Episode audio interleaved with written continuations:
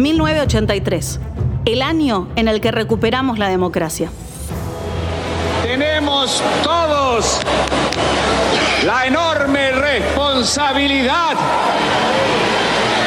de asegurar hoy y para los tiempos la democracia y el respeto por la dignidad del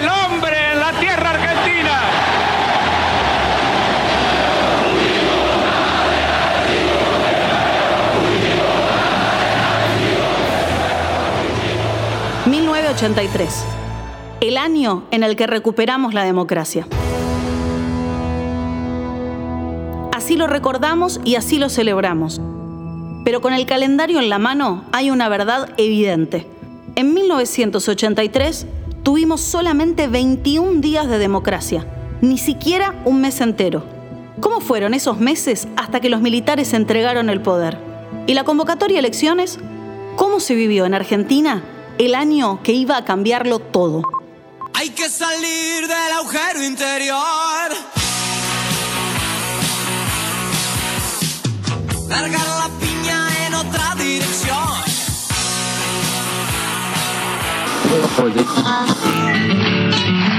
No te olvides del pago si te vas para la ciudad. Cuanti más lejos te vayas, más te tienes que acordar.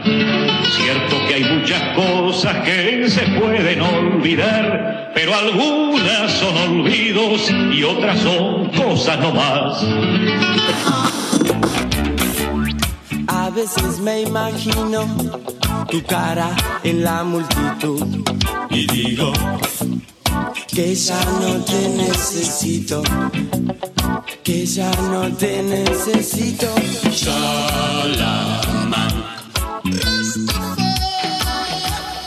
Regalemos al nuevo gobierno un poco de paciencia, José. Sí, ya sé. Hace tantos años que tenés que tener paciencia, la fuerza. En fin, dejemos de creernos superhombres porque tenemos un campeón del mundo de lo que sea. Cambiemos sin hacer barullo. Sencillitos y de alpargata nomás, como dice la chacarera. Soy Marina Biuso y esto es 1983. Un podcast documental para recorrer juntos el camino hacia la democracia. Primero de diciembre. La dictadura está de salida. Viñone le anuncia a los periodistas acreditados en Casa de Gobierno que no habrá discurso de despedida. Su gabinete se reúne por última vez. 5 de diciembre. Se disuelve la Junta Militar. La democracia es el tema excluyente en la Argentina, incluso en los programas de televisión más populares, en las rutinas cómicas. Es un gesto de un joyero que dijo yo quiero adherir de esta manera, donando, eh, poniéndole un valor simbólico de un peso a este momento que vive el país, al, al renacimiento de la democracia, entonces el atributo del poder presidencial lo cobro un peso, es un gesto. ¿Y por qué no tienen un gesto con mi mamá y le regalan 10 bastones? O aunque sea uno, que le regale. ¿Por qué no tienen un gesto con mi vieja?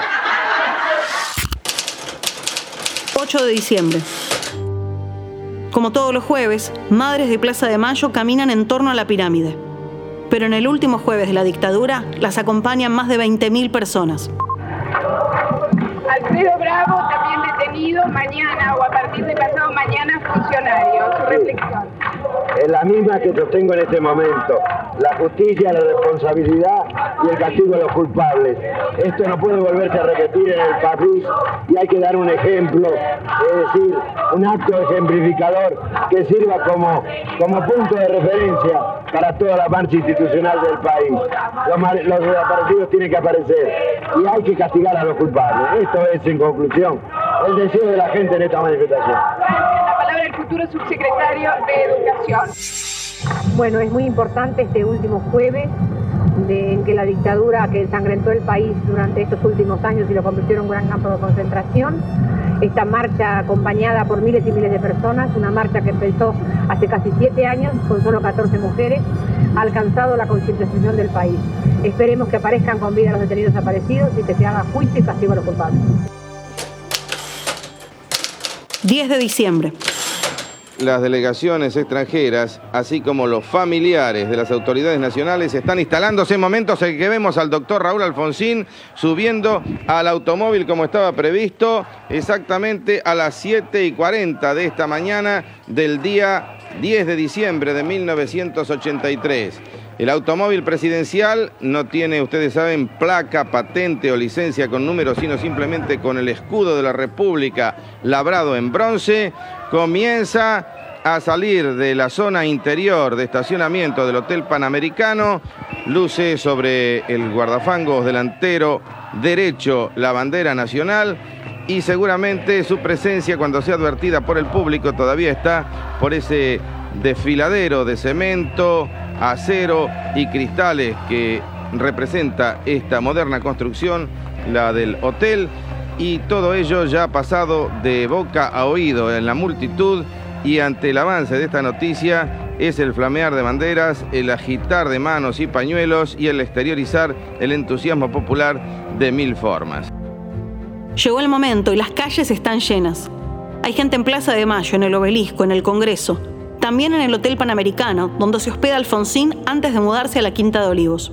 La caravana se traslada por Avenida Callao y en este momento atraviesa la intersección de la calle Cangallo. No es un error. Cangallo cambia su nombre a Juan Domingo Perón recién en 1984. Mucho público, gran cantidad de medios de prensa, el doctor Alfonsín ya está en el Congreso. En los palcos de honor, frente al estrado de la presidencia, se encuentran la señora María Lorenza Barreneche de Alfonsín, esposa del primer mandatario, sus hijos y familiares del vicepresidente de la Nación. También están presentes, en carácter de invitados especiales, los dos expresidentes de la Nación, constitucionales vivientes, el doctor Arturo Frondizi y la señora María Estela Martínez de Perón. Isabel llegó apenas horas antes de la Asunción. Volvía al país con acento españolísimo después de dos años en Madrid, a donde se había mudado cuando fue liberada de la prisión en Argentina.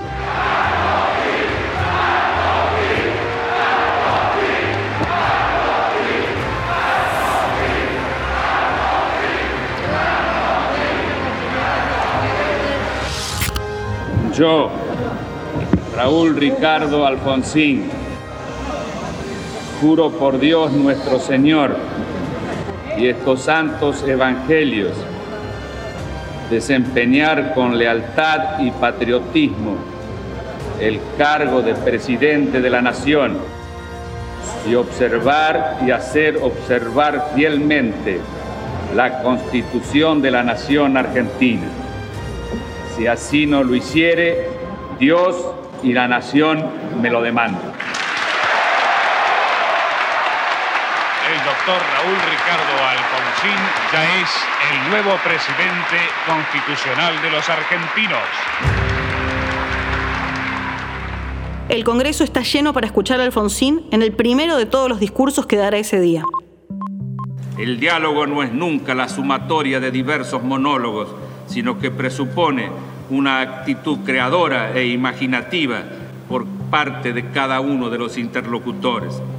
El gobierno nacional incita a llevar a cabo una cruzada horizontal y vertical de democratización sobre la base de una acción renovada de los partidos políticos, de las asociaciones intermedias y de cada uno de los ciudadanos en forma de permitir que los sistemas de fuerzas que anidan en la sociedad argentina se articulen en una convivencia pacífica y creadora. Nuestro gobierno no se cansará de ofrecer gestos de reconciliación, indispensables desde el punto de vista ético e ineludibles cuando se trata de mirar hacia adelante. Los hombres y mujeres de mi patria me honraron confiándome ese cargo con una esperanza, la de recuperar la nación para la vida, la justicia y la libertad.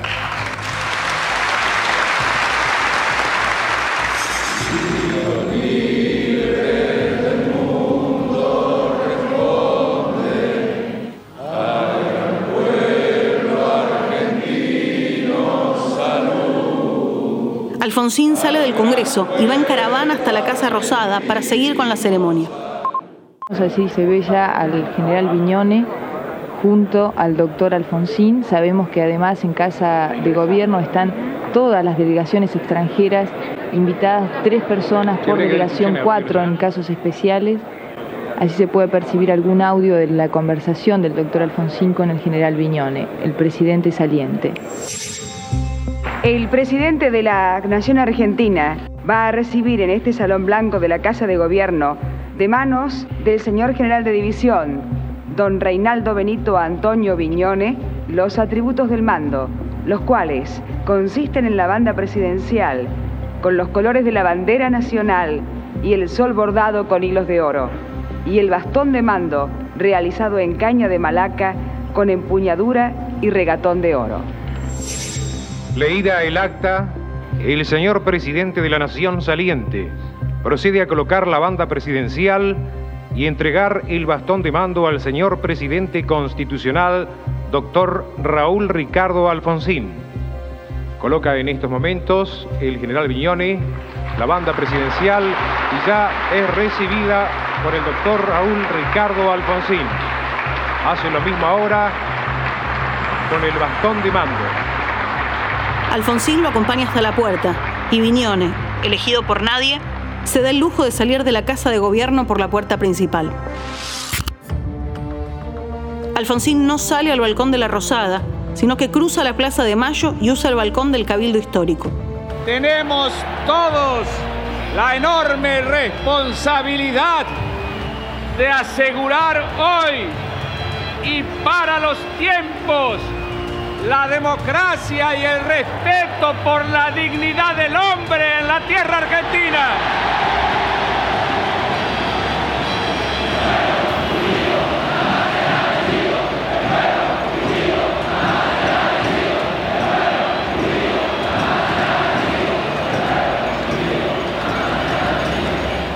Sabemos que son momentos duros y difíciles, pero no tenemos una sola duda. Vamos a arrancar los argentinos. Vamos a salir adelante. Vamos a ser el país que nos merecemos.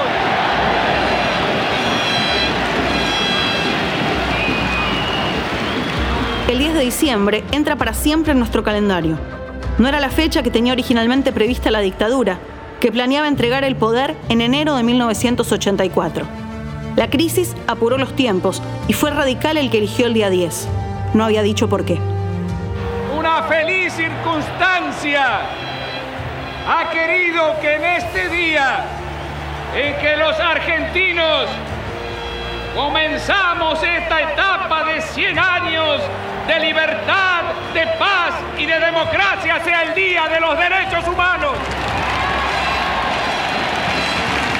El discurso de Alfonsín cierra una vez más con el preámbulo de la Constitución Nacional. 13 de diciembre. Cadena Nacional. Alfonsín anuncia el fin de la ley de autoamnistía que habían dictado los militares y que beneficiaba también a las cúpulas de las organizaciones armadas. El pasado gravita sombríamente sobre nuestro porvenir. Las violaciones extremadamente aberrantes de los derechos que hacen a la esencia de la dignidad humana, en que incurrieron el terrorismo y la represión de ese terrorismo, no pueden quedar impunes. Esa impunidad significaría claudicar frente a principios éticos fundamentales, poniendo en peligro la prevención de futuras violaciones. La convicción de que es necesario hacer justicia con quienes desde uno y otro lado han tomado a los hombres como meros objetos manipulables para obtener ciertos fines, implica que debe derogarse y declararse insanablemente nula la ley de facto llamada de pacificación o de amnistía. Distingue a quienes impartieron órdenes de quienes las recibieron, pero hace un anuncio trascendental. Las juntas serán juzgadas. se ha resuelto iniciar los pasos legales correspondientes para someter a proceso a quienes prima facie fueron los máximos responsables tanto de la actividad terrorista como de la metodología ilegal y cruenta empleada para combatir esa actividad. En tal sentido, el Poder Ejecutivo promoverá de inmediato las denuncias penales contra quienes, por el poder político que detentaron ilegítimamente o por desconocer ostensiblemente la ley y la constitución, generaron un estado de cosas que en su momento conmovió a la opinión pública nacional e internacional. Se solicitará a los organismos oficiales y se invitará a los gobernadores de provincias a presentar pruebas contra los sindicados en las respectivas denuncias. Sin perjuicio de ello, la población en general y en especial los damnificados podrán presentar pruebas contra los responsables por los hechos aludidos. Entendemos con profunda convicción que la democracia debe ser defendida.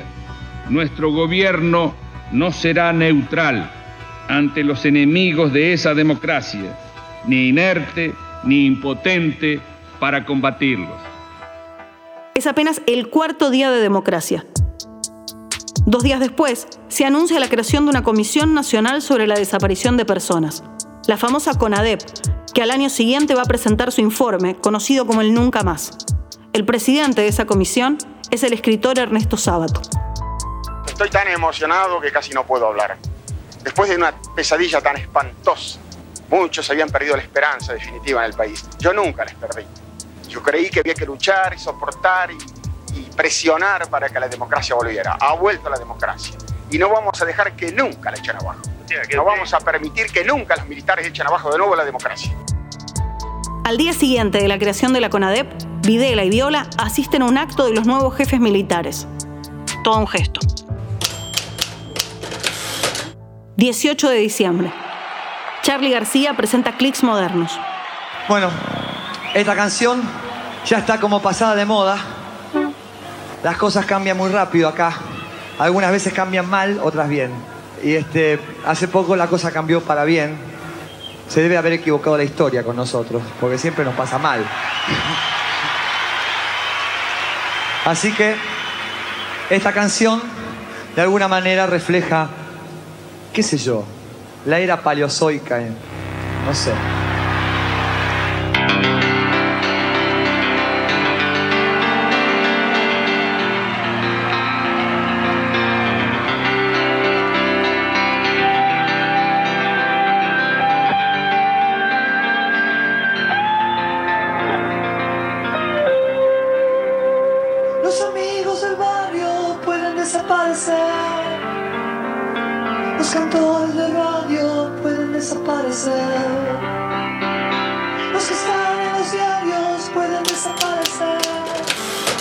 22 de diciembre. Unos días después de su salida elegante de Casa Rosada, ahora piden la captura de Viñones.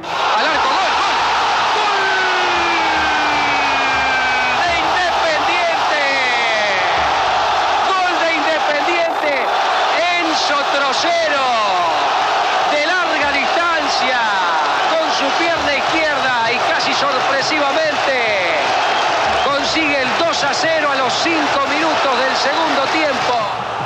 Independiente se consagra campeón del Metropolitano en 1983. Racing se va al descenso. 23 de diciembre. Asume la Corte Suprema de Justicia. Alfonsín le había ofrecido un lugar a Ítalo Luder después de vencerlo en las elecciones. Finalmente, el presidente es Enrique Petracchi. 25 de diciembre. Hoy es Navidad, amigos. Y hace pocas horas, Clarisa, nos juntábamos en esta Nochebuena en nuestras casas con nuestros familiares, elevábamos las copas y brindábamos con más fe y con más esperanza que nunca. Brindábamos por todos. No había persona determinada ni familiar determinado. El brindis era generalizado y nacía de cada uno de nosotros. Como ha nacido el niño Dios y con él la esperanza y la fe en un mundo mejor. Y ese brindis que realizamos con nuestros hijos, con nuestro mi marido y con la esposa y con Susan de Miguel es un poco el mensaje que queremos llevar a la familia argentina a través de este programa de hoy y de siempre que es Adelante Juventud. Por la paz, por la felicidad de ustedes y de su familia. En la 9 de julio, lo llamativo no era un arbolito, sino un partenón hecho de libros, creación del artista Marta Minujín. Bueno, la idea era, dado el momento que vivimos, la democracia, es decir, representar esa democracia con la primera democracia del mundo que fue en Grecia hace 2400 años. Entonces el Partenón es un mito popular. Entonces yo lo quise recrear y recubrirlo con libros que son los vehículos de la cultura. Y al mismo tiempo crear una obra de arte colorida con todas las tapas de los, de los libros que fueron donadas por 20.000 editoriales. 20.000 libros, muchos prohibidos y censurados que el público pudo retirar de la estructura y llevarse a sus casas. Sos tan dulce que no puedo dejar de pensar en vos.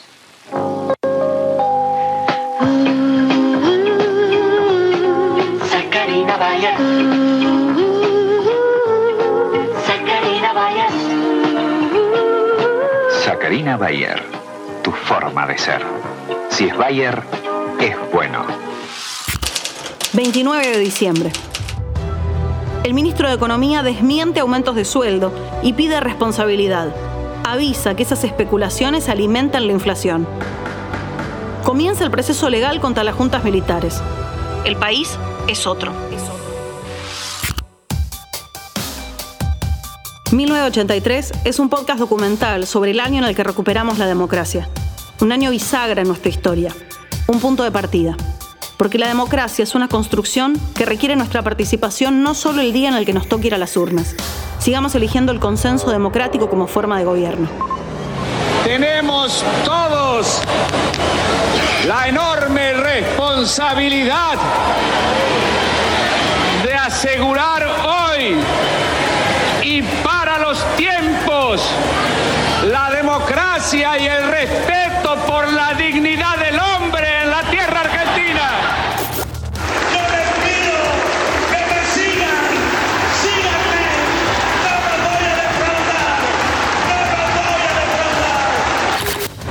Dicen que soy aburrido. Aburrido. ¿Será que no manejo Ferrari? El que depositó dólares recibirá dólares. El que depositó pesos recibirá pesos. Vengo en cambio a proponerles un sueño, reconstruir nuestra propia identidad como pueblo y como nación. Vengo a proponerles un sueño, que es la construcción de la verdad y la justicia. Quiero una Argentina unida, quiero una Argentina normal. Y hacer observar en lo que de mí dependa la constitución de la nación argentina. Si así no lo hiciere, que Dios, la patria y Él me lo demanden. He decidido iniciar conversaciones con el Fondo Monetario Internacional para que nos otorgue una línea de apoyo financiero. Somos un gobierno de científicos, no deseos. ¡Viva la libertad, carajo!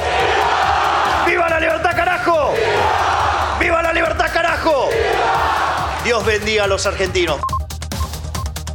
Soy Marina Biuso.